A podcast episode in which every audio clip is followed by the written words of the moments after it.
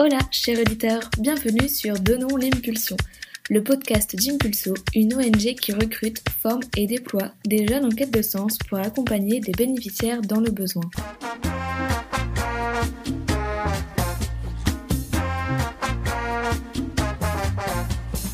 Je suis Lison Lamandin et vous écoutez Donnons l'impulsion. Salut, salut, salut à tous, bonjour, bienvenue dans ce nouvel épisode de Donnons l'impulsion. Alors, j'ai concocté pour vous aujourd'hui un épisode qui me rend heureuse, alors qui moi personnellement au début m'a mis quelques larmes aux yeux euh, tandis que je m'occupais de l'éditer, à savoir que ces mêmes larmes, je les ai retenues lors de l'enregistrement même de cet épisode.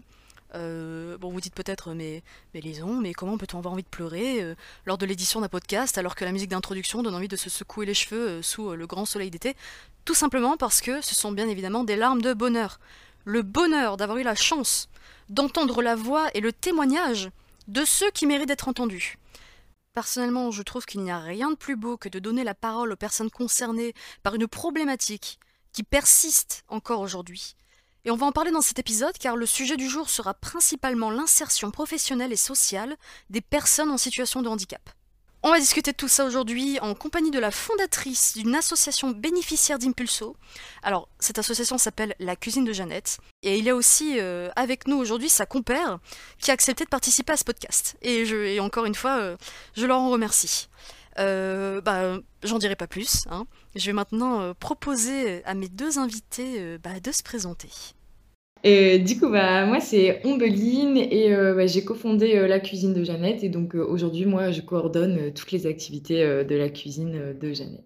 Alors, bonjour, je m'appelle Drifa, donc j'ai 46 ans. Je suis embauchée depuis le mois d'avril à la cuisine de Jeannette. Et mon rôle dans l'entreprise, c'est d'animer les ateliers de sensibilisation au handicap visuel. Je suis moi-même en situation de handicap visuel. Alors c'est un plaisir évidemment de vous, de vous recevoir aujourd'hui pour cet épisode. Euh, maintenant que les présentations sont faites, euh, je vais vous proposer de présenter l'association. Voilà, tout simplement, vos valeurs, vos combats, euh, vos missions. On vous écoute. Alors du coup, la cuisine de Jeannette, nous on est une association et notre mission c'est d'inclure les personnes en situation de handicap dans la société en créant notamment euh, des métiers euh, liés à la transition écologique et en animant euh, des ateliers de sensibilisation au handicap. Donc on a plusieurs activités. On a une activité de conserverie. On récupère des fruits et légumes déclassés ou invendus et on en fait des confitures qu'on revend ensuite. Et ensuite, on a une activité, justement, comme je le disais, de sensibilisation au handicap dans les entreprises, dans les écoles, pour casser le malaise qui a, et le tabou qu'il peut y avoir autour du handicap.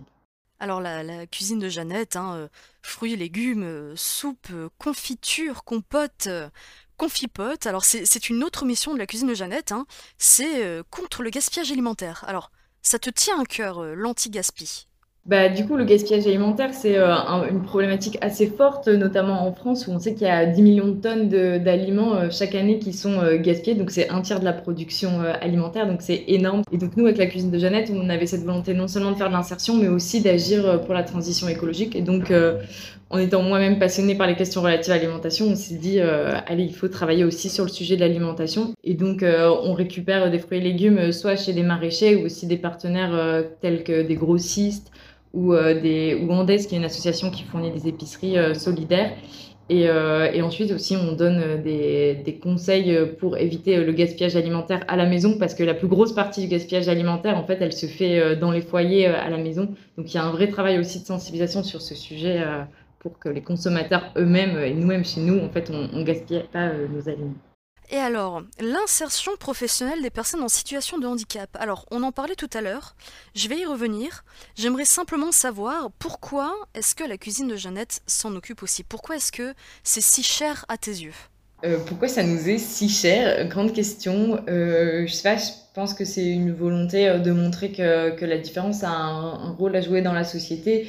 Et moi, pour avoir rencontré assez tardivement des personnes en situation de handicap, je me suis rendu compte qu'elles avaient tellement à nous apporter et que c'était dommage qu'on les invisibilisait. Donc c'est pour ça que c'est au cœur du projet, mais je peux peut-être laisser parler de Rifa sur cette thématique puisque tu es peut-être plus à même de parler du sujet. Ambeline, en fait, je suis tout à fait d'accord avec toi parce que tu es la première employeur à, m'avoir donné ma chance. J'ai toujours euh, voulu travailler. Tu es la première à me donner ma chance pour euh, pouvoir travailler et euh, me considérer en fait comme une employée à part entière et pas c'est pas mon handicap qui me qui me représente, c'est mes compétences ou mon parcours de vie pour enlever cette barrière en fait de, de dire bah, vous êtes en situation de handicap, vous êtes incapable. Donc non. on va on va se battre jusqu'au jusqu'au bout pour dire que non, c'est pas parce qu'on a un handicap qu'on est incapable. Euh, je suis moi-même maman de, de, trois enfants. Euh, mon conjoint est aussi en situation de handicap. Nous avons trois enfants, ils sont toujours là. du coup, depuis le mois d'avril, je travaille. Et euh, depuis janvier 2021, j'ai aussi euh, ouvert ma micro-entreprise pour accompagner les euh, parents et les futurs parents en situation de handicap visuel dans leur parentalité parentalité et handicap, ça match en fait, ça va, ça va, ça va très bien ensemble.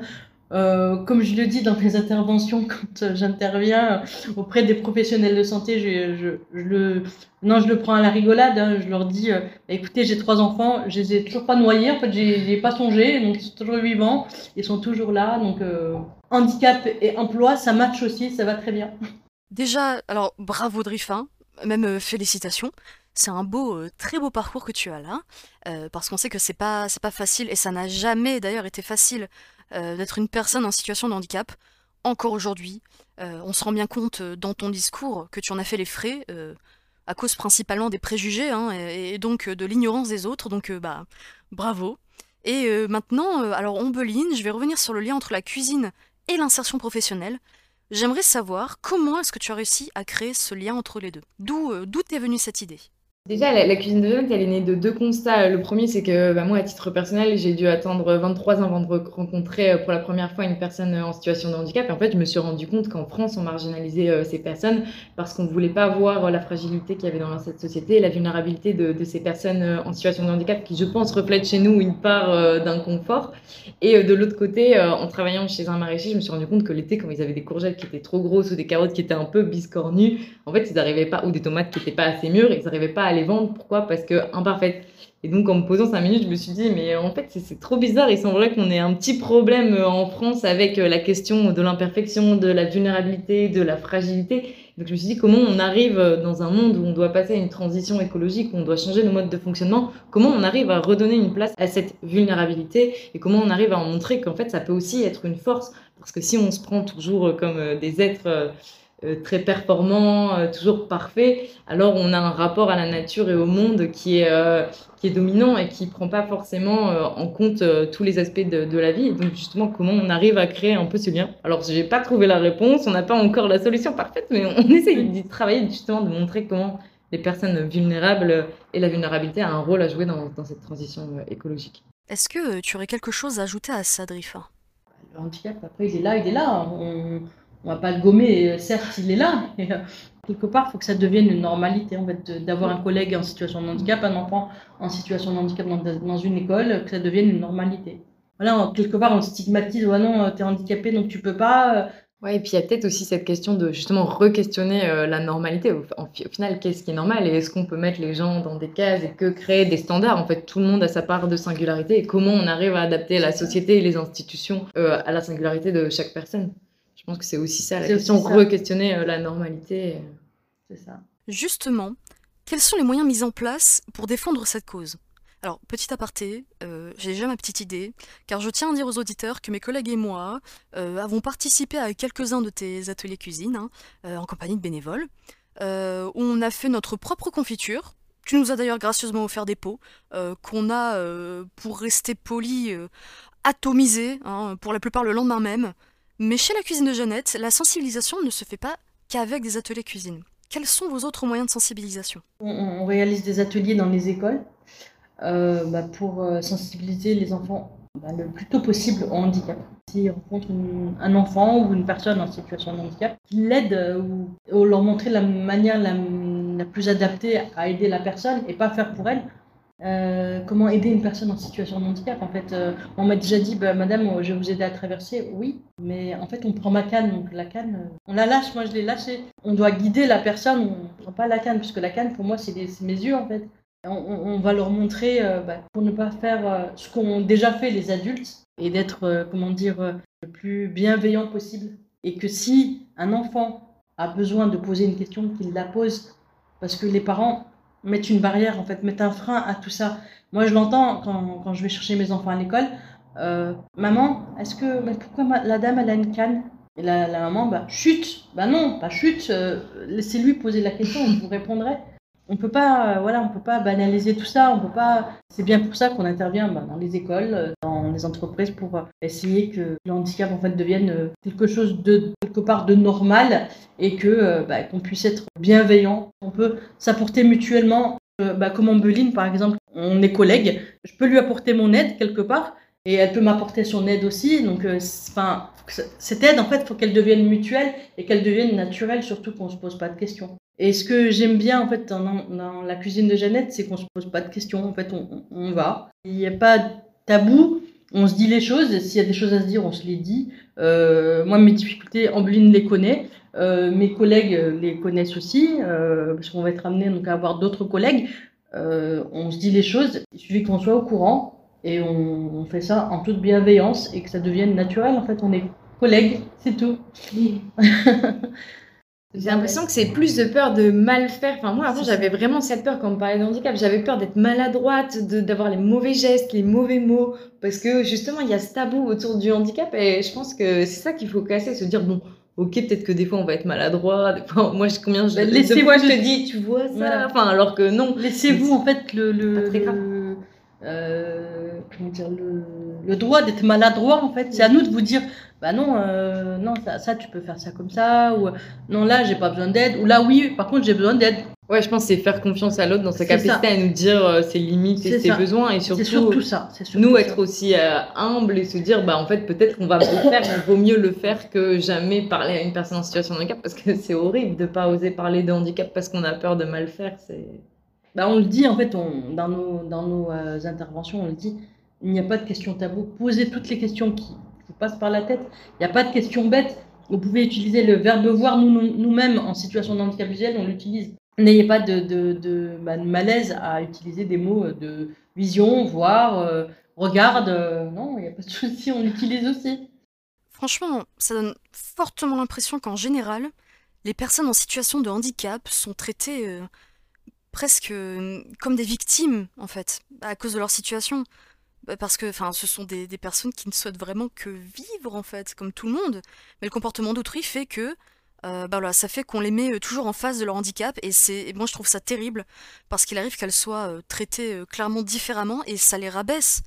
Ça les empêche pour la plupart de progresser dans la vie en général. On ne, on ne les écoute pas en fait admettons, euh, là, je suis accompagnée par, une personne que je connais pas, ben, on va plus facilement s'adresser à la personne qui m'accompagne qu'à moi, alors que c'est moi qui suis concernée. J'ai bien l'impression que c'est vraiment une, une forme euh, d'infantilisation. C'est de l'infantilisation, c'est exactement ça. Petit aparté, euh, j'aimerais que vous nous parliez aussi de cette seconde, entre guillemets, activité de la cuisine de Jeannette. J'en ai parlé brièvement hein, tout à l'heure, mais je pense que vous êtes peut-être mieux placé que moi pour en parler en l'occurrence. Bah, du coup, on a notre activité euh, de conserverie, donc là où on travaille avec des personnes en situation de handicap pour euh, fabriquer et pour vendre euh, les produits. Et ensuite, on a aussi des ateliers de sensibilisation, enfin pas de sensibilisation, mais des ateliers dans des EHPAD où là, on cuisine avec des personnes, des personnes âgées qui peuvent souffrir un peu de l'isolement, avec toujours cette idée d'inclure tout le monde dans la société et de laisser personne de, de côté. Donc euh, sinon, voilà, c'est ce qu'on ce qu'on fait. Euh. Et euh, à l'IM Pro aussi. Et l'IM Pro aussi, ouais. donc l'IM Pro, c'est un lycée professionnel pour des jeunes en situation de handicap. Et donc on, les aide à développer leur mini-entreprise. Et on fait aussi des ateliers de sensibilisation au handicap visuel parce qu'ils connaissent pas tous ce type de handicap. Donc ça crée des beaux moments. ça crée un lien, et moi ça m'a fait plaisir de, t'accompagner à l'EHPAD et à l'IM Pro pour bah, découvrir un autre monde en fait quelque part. Alien Pro, en fait, c'était un monde que je connaissais pas. Franchement, ça m'a, ouais, c'est quelque part une richesse en fait de, connaître d'autres horizons. Bien entendu, euh, bah, on continuera à y aller et puis à intervenir sans aucun souci. Alors, euh, je serais curieuse de savoir, et alors je pense que je suis pas la seule, je serais curieuse de savoir euh, l'avant et l'après atelier de sensibilisation. C'est-à-dire, par exemple, quand vous en parlez à des enfants, quel est leur comportement juste avant, du coup, l'atelier et juste après? Sont plus à l'aise en fait. Ils sont plus à l'aise et euh, on sent qu'il y a eu une écoute. Ouais, si on parle des ateliers, par exemple, dans les écoles, ce qu'on voit souvent, c'est souvent le cas, mais les enfants sont un peu réservés, ils savent pas Au comment se comporter au début, et puis après, on les arrête plus, quoi. Genre, Ça euh, ça n'arrête plus de questions, genre, euh, ils arrêtent pas de, de poser Bon, des questions à là. ou à Jérémy. Euh, la parole est déliée, et il y a ça. une forme de joie qui, se, qui sort de ces ateliers, je trouve. qu'ils sont, qu'ils- ouais, ils ont été sensibilisés et euh, surtout euh, intéressés. Et moi, c'est la première fois quand on intervient que j'entends vous êtes les meilleurs handicapés du monde. c'est trop, cool, quoi. Des gamins qui peuvent être nos enfants, bah, ça- franchement, ça touche. C'est vraiment touchant. Oh, ça doit être vraiment des moments euh, incroyables à vivre, je pense, et je peux pas dire le contraire. Et euh, bah, justement, je vais revenir dessus. Alors, le fait qu'ils aient autant de questions, au final, euh, qui deviennent euh, tant à l'aise hein, à la fin de l'atelier, c'est symptomatique euh, de ce dont on a parlé tout à l'heure, c'est-à-dire le tabou. Euh, le tabou, c'est l'ignorance, au final. hein. De, ce que vous me dites, ces enfants étaient clairement euh, bah, heureux, en fait, super heureux, de pouvoir poser leurs questions, euh, euh, mais aussi d'avoir une réponse. Et vous serez peut-être d'accord avec moi, mais le malaise face à l'inconnu, euh, c'est un des symptômes de l'ignorance. Évidemment que ça se soigne à tout âge, mais si je souhaite euh, continuer sur cette métaphore, vos ateliers, euh, vos ateliers sont un moyen de faire honneur à la phrase mieux vaut prévenir que guérir. Parce que bah, la, haine, la haine peut découler de l'ignorance, dans les cas les plus extrêmes, évidemment, mais aussi l'exclusion de ces personnes qu'on ne cherche parfois pas à comprendre. Et puis des fois même dans leur classe, eux-mêmes, ils- enfin parfois il y a des élèves aussi qui sont en situation de handicap, ils savent pas comment aborder le sujet, donc ça peut aussi euh, un peu euh, faciliter la vie aussi de ces élèves. Mais il faut que cette parole, en fait, elle soit entendue par les enfants et aussi par les adultes. Mm. Parce qu'il y a des instituts, en fait, qui sont, bah, qui savent pas trop comment faire. Je suis déjà intervenue, en fait, dans une école. J'ai posé la question à l'instit. euh, en, en fait, elle a une petite en situation de handicap visuel.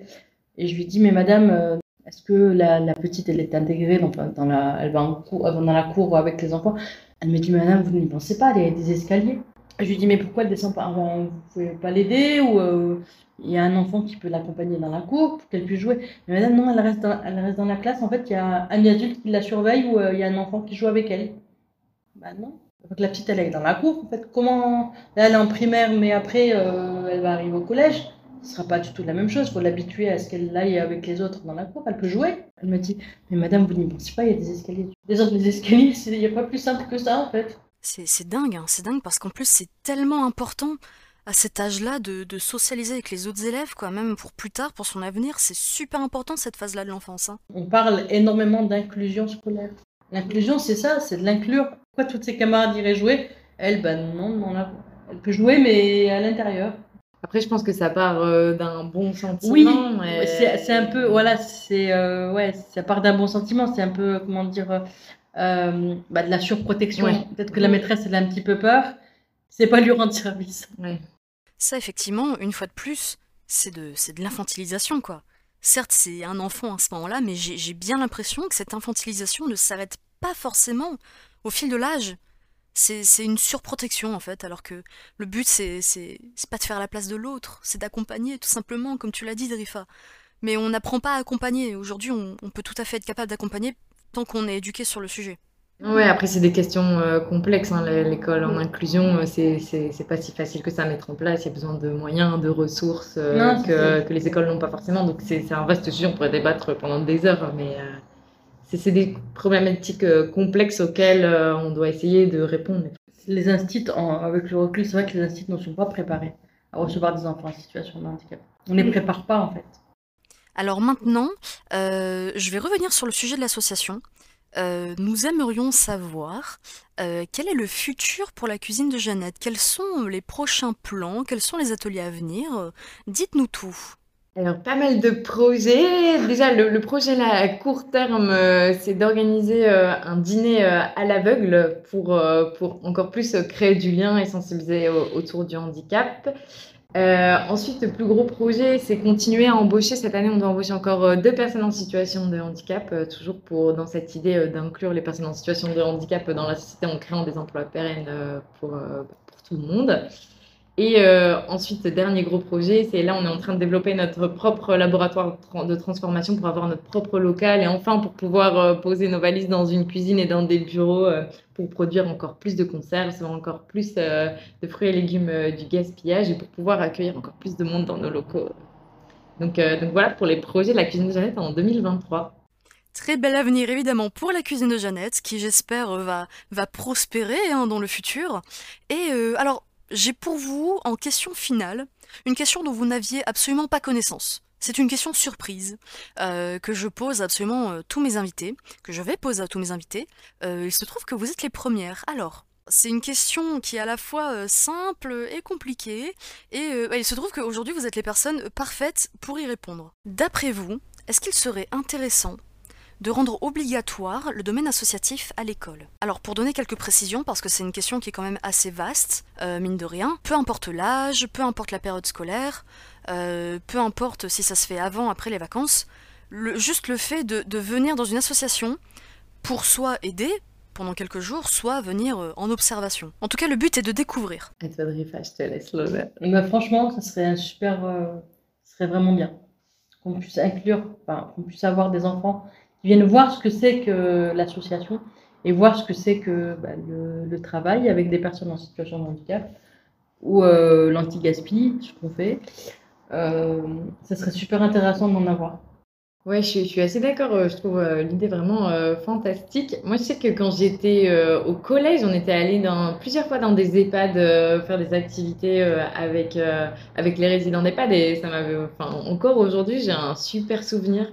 Je trouve que ça permet d'apprendre plein de choses, de découvrir un monde qu'on connaît pas forcément. Ça permet aussi de développer des compétences, de créer du lien. du lien développer des compétences. Ça peut être comment on anime un petit atelier euh, dans un EHPAD quand on est, quand on est enfant. Enfin, vraiment, euh, je trouve que c'est une super idée. Après, c'est toujours euh, la question des ressources et des moyens, à voir comment les professeurs arrivent à organiser ça sans avoir une charge de travail trop lourde. Donc, ça doit se penser aussi avec, je pense, les enseignants et avec les enfants, voir ce qu'ils veulent, peuvent faire. Mais franchement, dans l'ensemble, je trouve que ce serait vraiment super. Et en plus, pour les enfants, c'est quel beau message de leur dire que même si vous êtes des enfants, euh, vous, avez le pouvoir d'agir, vous pouvez être utile à la société. Et je pense que c'est hyper prometteur euh, dès l'enfance si on, a cette conscience qu'on peut faire bouger euh, les lignes. Donc, donc le projet est magnifique et il suffit juste de l'énergie et de la bonne volonté et de l'organisation. Je pense que ça peut se faire. Eh bien, merci pour cette réponse. Merci pour ce podcast aussi, merci pour votre présence, merci pour ce témoignage. Merci à toi. Ce fut une belle rencontre et ce fut aussi une belle leçon de solidarité que nous ont offert Rombeline et Drifa à titre personnel et pour Impulso. N'hésitez pas à checker d'ailleurs le LinkedIn de la cuisine de Jeannette, hein, qui, qui moi personnellement me donne faim et ici, chez Impulsion, on se nourrit aussi de l'expérience d'autrui. Tout ça pour vous dire que le prochain épisode sera tout aussi riche et je serai ravie de vous y retrouver. Bon, en attendant, vous connaissez le dicton. Donnons l'impulsion Ouais, merci Impulso Merci Impulso Merci Impulso